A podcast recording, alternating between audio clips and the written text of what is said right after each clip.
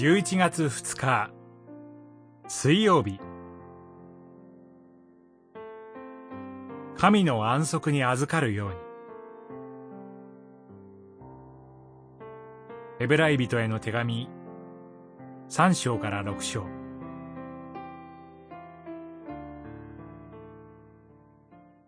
だから私たちはこの安息に預かるように。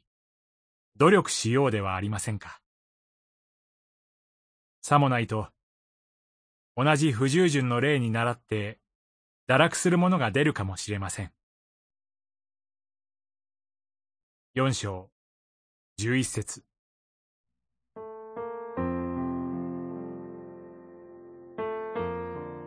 厳しい言葉は嫌われます。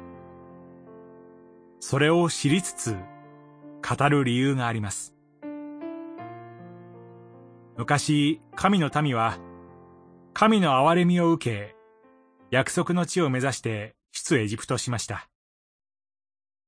けれども、荒れ野の途上で神に反逆した人たちは、約束の地に入れませんでした。カナンの地より、はるかに勝る安息が、キリスト者に約束されています。厳しく語るのは、昔の不従順の例に倣って、堕落する危険があったからです。幸いにも、神の安息に預かる約束は続いています。ですから、この安息に預かるように、努力しようと招きます。第一の勧めは、神の言葉を恐れを持って聞くことです。神の見舞いには、すべてのものが裸です。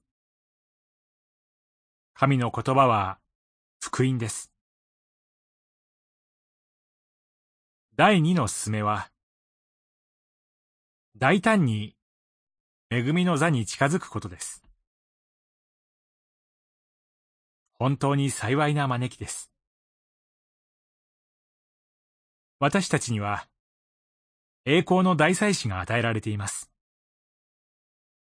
同情なんかいらない。誰も私の苦しみをわからない、と思わないでください。主イエスは、私たちと同じように試練に遭われたからです。私たちの弱さ、賭け、罪もご存知です。私たちの罪の解決のために、十字架という極限の試みを耐え忍ばれ、勝利して、死者の中から復活されました。私たちを真実に思いやる大祭司イエスです。